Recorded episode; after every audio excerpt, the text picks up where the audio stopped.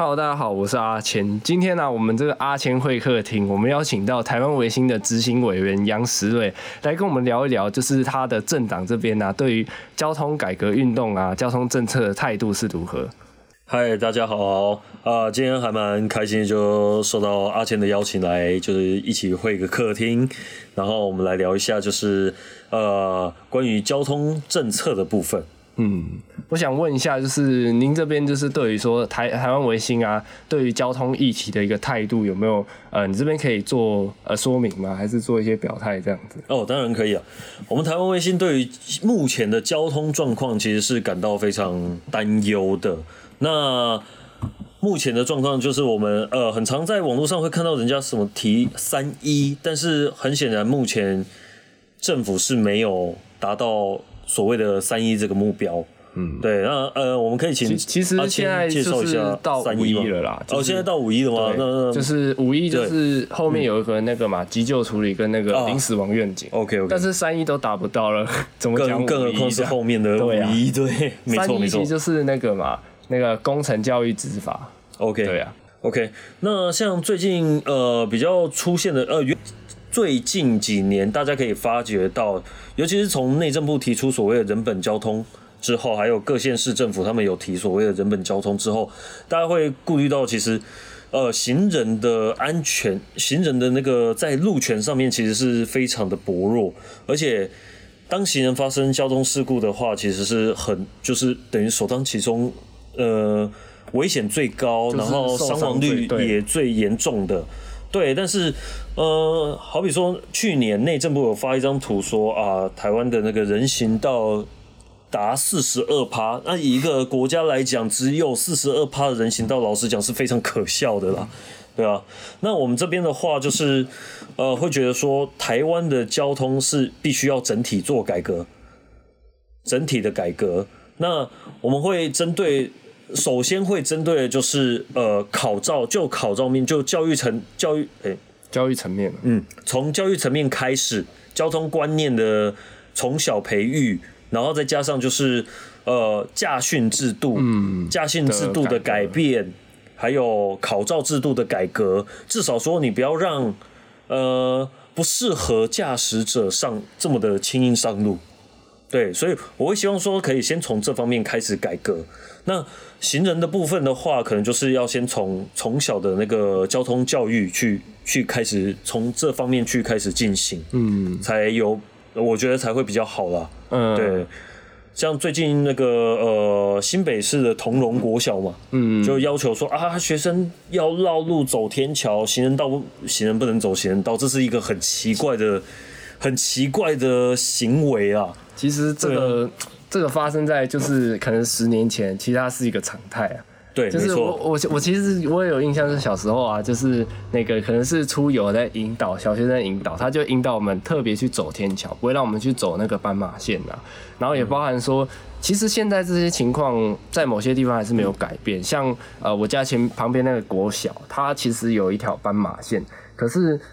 就我们应该驾驶车辆看到斑马线，就是因为你。那个杨委员他有那个就是去日本的经验啊，他也知道就是说日本的驾驶看到斑马线有人停站在斑马线前面他会停下来，但是现在那个国小的斑马线还是一样，就是驾驶都是这样呼啸而过，除非它的红绿灯就是有有有有那个不是闪黄灯是有作的作用这样子，有那个作动这样子，它才会呃就是会停下来。对，但是其实，在大马路上，然后嗯，没有养成这个习惯的话，其实它也是很危险。就是它突然红灯，就是驾驶如果没有看仔细的话，它其实也会很容易发生一些事故啦。就是而且这个往往伤亡都是很惨重，所以还是要养成这种就是 斑马线，就是像日本这样子。哦，对，没错。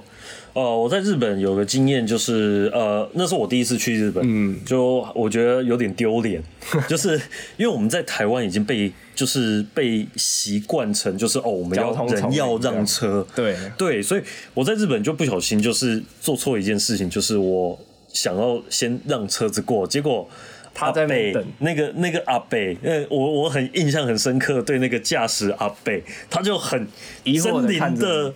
没有他，他没有疑惑，其他人可能会疑惑，但是那个就看起来那个阿北就是脾气比较暴躁一点，他就很狰狞的表情，很大力的挥手叫我赶快过去，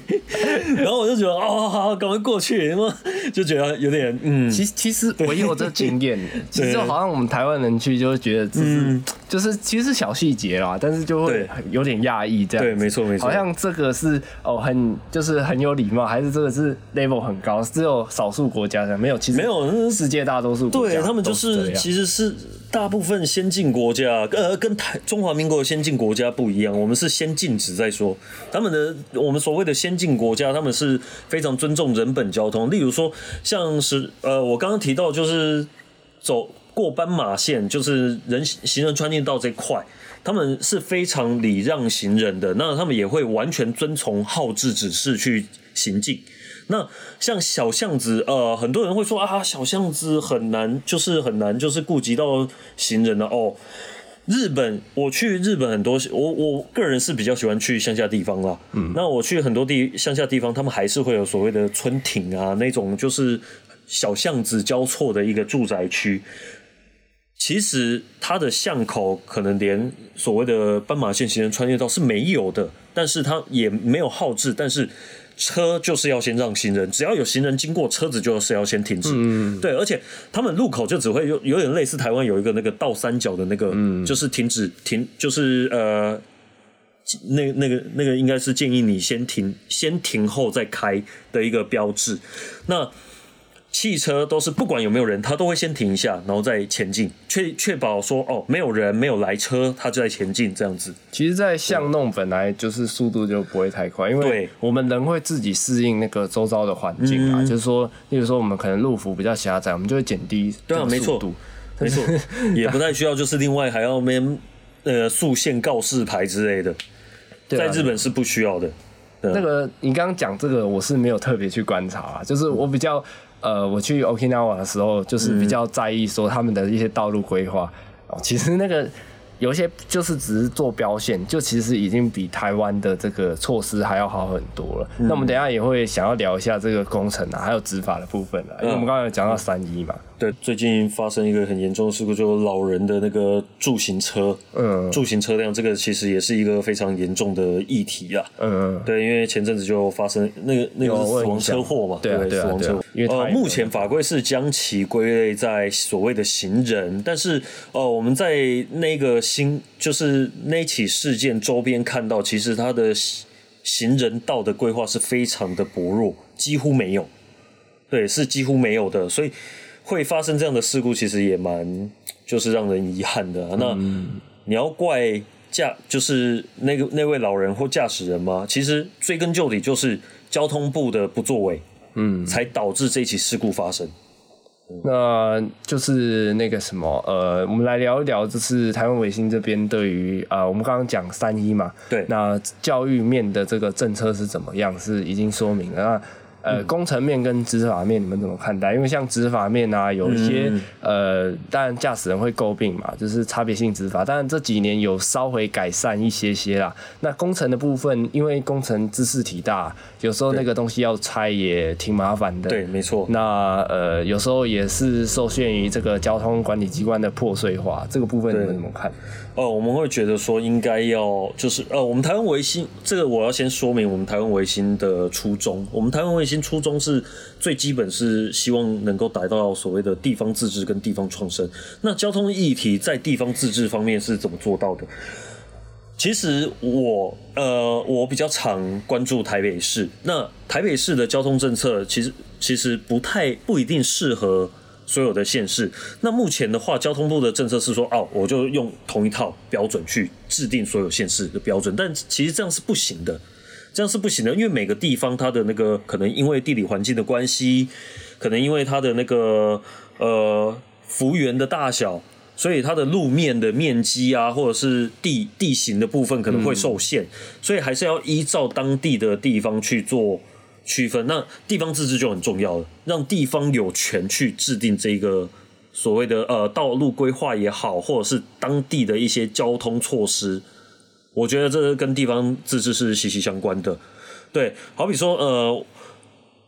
道路设计方面，道路设计方面，其实像中央跟地方常会有所谓的就是呃，到底是哪由哪一个权责单位去处理？他们会踢皮球啊？对，会互互相踢皮球，所以会常常说啊，我们常常会觉得说，我们好像是在台台湾在开越野赛道，因为根本就是地方机关跟中央机关互踢皮球，谁都不想要去维护那一段。官僚啊，对，谁都不想去维护那一段啊，就会造成很多就是所谓的交通，有些时候疏于维护就会造成交通意外。所以你们是认为说，就是这个东西明确的，就是归为是哪一个部分管？因为像、呃国道之前也是地方跟中央互踢皮球的状况，其实很多议题都会是这样啊。那你们认为说，如果地方分呃分权的话，那交由地方来处理，就是你等于找到一个负责机关的这样。对，没错。然后再加上呃，国道的部分，因为它是贯穿南到北，就是大部分贯穿各就是比较多的县市。那其实我会比较站在说啊，国道可能还是以中央来管理，但是交流道方面一定要跟地方自治体，就是所谓的县市机关也好，去做沟通跟协调，因为县他们地方机关才会比较清楚知道说，他们交流道要怎么设计，怎么样才比较符合该地的使用习惯，或者是说比较适合的方式。对，但其实最有趣的就是国道开不开开放那个重机上去，这个还要问地方政府。对，这很这这个是蛮可笑的，就是呃，我记得好像就已经通过说，其实机车是可以上所谓的高速公路的，但是目前是卡在碍于地方政府在交流道这块是不开放，对，但这就造成了就是所谓的中央跟地方其实是没有就是一个很好的协调跟沟通的桥梁，所以才导致会有这样的状况，嗯，对。那么呃，问一下，就是对于说，例如说，我们其实现在台湾很多地方它没有铺设这个人行道措施，那可是像台北市，它就做很多这种绿绿，呃，这个叫什么绿绿路、哦，还是就绿色人行道那？个就不知道是弄什么，就那个我觉得是浪费人民的钱呐、为什么？因为第一，你铺那个东西违停还是停？啊对啦停违停还是上去因为它照停啊。它没有一个所谓的高低落差，嗯。违汽车很容易上去，机车更容易上去，嗯，就不管任何车辆，它都会占用，嗯，它都有机会去占用。所以那造成这样的问题，其实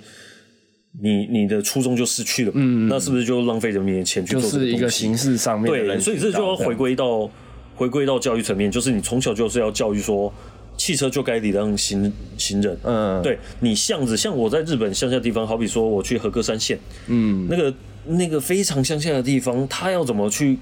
他其实有没有那个经费，我是不知道，但是他要盖那个人行行人道，对他来讲是有困难的。哦对日对，但是其实他们很多这种嗯啊地方还是会有人行道哦。呃，很多地方会有，但是大部分都会区一定会有。嗯，那至于这种乡下地方，他们怎么做呢？因为源自于他们的教育，就是车要让人。那它巷子不会有行人道，小巷子绝对不会有行人道，那就是人在那边，你就是要礼让人，人先过去，确保说哦，这个行人不会因为你经过造成危险，嗯，你再过去。它是这样的方式，所以像我去和歌山县有呃，应该是串本还是哪边，它那边是因为它那个县和歌山县，它是一边靠海一边靠山，所以它的平原地很少。啊，这个我知道。对它，它它其实平原的部分很零碎，所以它要达到说住宅区要做到很宽广，那是不可能的事啊。对，所以它就是巷子，我就是没有设计所谓的行人道。但是我就是从小教育我的，就是驾驶人、用路人，包含驾训班都会驾驶我们用路人，一定要驾驾驶人要礼让行人。嗯嗯，对，这是一定的。所以你们是比较赞成，就是说去呃建设实体人行道，那没有办法的地方就是不建，但是一定要就是不管有没有办法建，都是要先优先礼让行人，不然你内政部推人本交通要干嘛？你就没有意义啊！你你你就是训训练出交通部训练，就公路总局驾训出来的人还是这么糟糕，还是不懂得礼让行人呢、所以像那个四林夜市那一种绿绿路人行道，你们就会比较提倡他把它建成实体的这样子。建如果路面幅度够宽，就是建成实体。嗯那路面幅幅度不够宽，就是真的是有赖驾驶人的观念了。嗯对，就是从小的观念教育。像日本小对对，就像日本那样，因为对，就是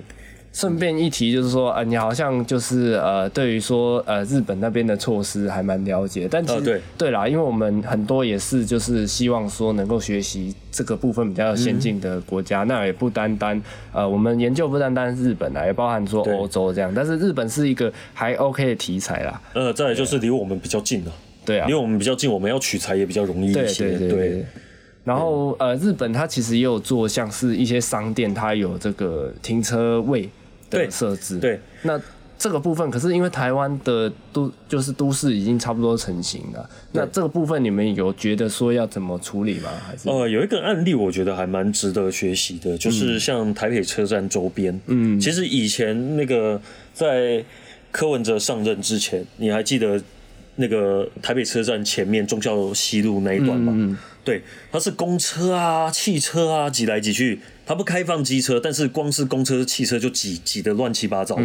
那公车有各种路线，还有客运，所以他后来就是用把它分流的方式，例如说，哦，我把那个，因为台北车站它那个地幅够宽，嗯，所以它有办法把就是做那个就是呃，算是另外导引车道，把公车导到外面去，就是主要干到外面。让他就设立一个公车站，而不像以前就是原本规划是要在中间设立公车站，嗯，那个反而就是更占所谓的呃车流空间，嗯，对，然后他用这个设计，我觉得是很棒的，然后又不会，因为他那个前面广场够宽，又不会就是呃去侵占行人的步步行空间，嗯，所以我觉得这个方方案是不错，但是呢，台北市其实是非常拥挤的城市，我目前看起来只有台北车站能够办到这件事情。那还有另外一个方法，其实柯文哲市长他有在一开始他有在推一个东西，就是积极的将台北市市区内的那个所谓的大众运输完更完善、更加完善。像他之前有一个计划，就是把复兴南北路，嗯，复兴南北路的那个人行那个行人道拓宽，然后让车道变窄。他的目的就是让那个私用车。私人的车辆变少，嗯，让大家都是呃尽量踊跃使用公众交通，嗯，还有就是步行，因为他把行人穿越道把它拓宽了，那、行人道拓宽，然后还有自行车道，让大家可以更便利、更安全的使用自行车道。对，那这个我觉得这个政策是赞同，但后来好像因为民意的关系，所以就瓦、啊。瓦解掉了，对，所以又退回去，那又呃台北市又继续塞车，那你做你做了台北市也是会塞车，但是它这个我觉得归根究底应该要朝向说中央必须做一件事情，就是因为现在行那个监理是由中央去管管理的，对啊是权责在中央，工总？那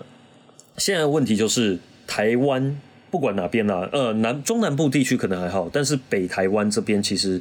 老实讲，人口拥挤，你不可能有办法达到一人一人一车的，这不可能。对，这是完全不可能的事情，光机车就有困难，对啊，对，光机车就有其实有时候摩托车找停车位很对，就我觉得就有困难了，所以应该我觉得日本有一个可以让我们值得参考的，就是一个政策，就是你一定要有车库，你才能买车这件事情。对，我们可以从考照制度来删减掉不合格的驾驶，嗯，就是不适合驾驶人，让他不要有驾照。那行照的部分呢，应该是要提倡说，将呃有车库的人才可以买车，你要有车库证明，不不论你是租或买，嗯，你只要证明说你有车，对。但是租的部分，你可能呃，可能政府还要做一个配套措施，因为以方说啊，他可能租这一年，但是他后面没有，啊，后面怎么办？违停吗？不可能嘛，对对啊，，或者是占用到其他的公众车位，那。这样的好处是，就是像搭配，就是把路路面，就是行车路面缩缩缩小，然后让行人的空间更大，然后以台北市是可以办得到的，嗯，因为台北市的公众交通其实已经算是蛮完善的，完善，对。对，那也可以减少就是呃私用车的状况，那也可以减少塞车，嗯，对，所以你们认为就是说，呃，这样一个方法就是、嗯。呃完善普及这个大众运输，先因为以台台北市来讲的话，会比较适合这样子。那像中南部，因为他们的大众运输非常的呃不比较健全，比较不健全，对啦比较困难啦因为对，所以他们还是要回归到怎么样去去做这件事，所以这就回到地方自治，就是台北市可以做这件事情，但中南部不行。对啊，在南部大货车都是 g a 对所以其啊对哦，没有，柯文哲市长哎失言这呀，样子。失言了，失言了，言多必失，言多必失。啊，在中南部就不太适合这个政策，所以为什么一定要把这个东西回归到地方自治？因为每个地方它的状况不一样。嗯。对，中南部停车位其实是很容易的，嗯，对，但台北市就不行啊，这个双北就没办法、啊。就某部分就回到这个破碎化的问题，对没错。还是要回到这个决定一个机关啊，组织对。机关到底是什么？呃，不一定要主责，但是至少说你要相对让权力下放地方政府更多一点，然后协调协调的部分更、啊更流畅。嗯，协调的部分，协调沟通的部分一定要中央跟地方的协调沟通部分要更流畅。嗯，对但主要就是因为他们互踢皮球嘛，对要找到，因为呃，像有些东西就是会变成说这条道路到底是属于中央管的对，地方没错，很破没错碎啊。。没错，那台北市老实讲已经很好了，因为台北市有相当大的权力，但是呃有些时候还是可以看到很多困难的部分。嗯，对那因为我刚刚讲这个其实就是店家设停车位这个问题，其实延伸就是违停啊。对啊，对啊，所以像您刚刚也讲到的，就是说、呃，这个入服的这个处理处理办法，路幅缩减的处理办法嘛，因为这个其实也是我们也有提出来，其实之前中立也做过啊，当然这个也面对民意的反弹，这也是一样的状况，因为台湾还是以一个车本社会为主。大家也就习惯对，但其实这样是不健康的。对，就一个不健全，的交通所以你们认为是完善大众运输，然后减少这个路幅的这个问题？完善大众运输、减少路幅，还有就是控制行照发放。嗯，对，控制行照发放，不是这样子像现在滥发。对，因为其实就呃有一些地狭人稠的地方，像是香港，它对啊要驾驶车辆是很贵的，那个是没错有钱没地方花。可是它的大众运输也是非常发达。对没错有有去过香港玩就知道、哦，那个 那个地铁真的是对啊，很发达啊。非常的完善像。呃，好比说我在日本，我在日本我这样从和歌山山线这样玩回去大阪，大阪市啊，大阪市我就呃停车我就不方便，我就干脆把它还了。嗯，对，我就还了。那也就知道说，其实不管哪个国家，它的都市都会有面临到一个问题，就是停车位不可能一，对你永远都不够啊对，绝对不够。尤其是那种人口越来越密集的都市，那是不可能的事。所以又回归到就是一定要就是所谓控制所谓的行照发放，嗯嗯，你不能就是啊啊滥发啦。我觉得现在的状况就是滥发，对。驾照也是有点过于驾照就是没对啊，驾照太过简单。像在日本，你光考一个机车驾照，你没有上，你上过驾训班，可能还、嗯平均还要考个七次才会上。对啊，对啊，那个之前好伦有拍影片，对对对。对，台湾台湾的驾照太容易了啊，所以常常有人说驾照用鸡腿换。换的，对啊，对。啊，太容易太容易。那这这些这个以上的这些呃论述啊，将会是你们明年就是呃选明年这个县市长地方选举的这个一个架构。基本上会是，嗯对，但是会因为像台，我刚刚讲的会比较符合台北市，台北市啊对。那像呃，像我们现在有确定的一位参选的是彰化县第一选区的市议员，那他那边就是会依照呃，他曾曾焕成，哦曾焕成，对。那他那边的话，选区是在彰化市分园，还有那个花坛，嗯，那他要他就要以当地的状况去制定一个对当地最符合的交通状况，嗯，他要提出符合的符合当地的地对，那这也才符合我们台湾维新的本质，就是地方自治。嗯，对，就去结合地方自治去规划，说怎么样才符合说像彰化、花坛、分嗯。园这三个地方适合的交通规划。哦，大致上理解。今天非常感谢，就是、呃央视瑞执行委员啊，今天来跟我们聊一些，就是关于台湾卫星这个政党啊，他对于交通议题的一些态度。其实他们在很多的一些重要场合都有出席啊，但是呃，就是。容易比较容易被忽略这样子，因为政党 对啊，因为也是 对嘛，新的政党嘛对，新的政党。对啊，你们是什么时候成立的？我们是二零一九年八月二十四日成立的。哦，对。对啊，那那那就是时候其实蛮很很晚成立的，以啊二零二零，我们有参与二零二零大选，但是以二零二的二零二零大选来讲，我们太晚成立了。嗯，所以也就造成说，其实媒体界也对你们不是很熟悉。对，曝光曝光度严重不足对啊，非常今天非常感谢，啊！谢谢谢谢谢谢大家，好，拜拜。好，拜拜。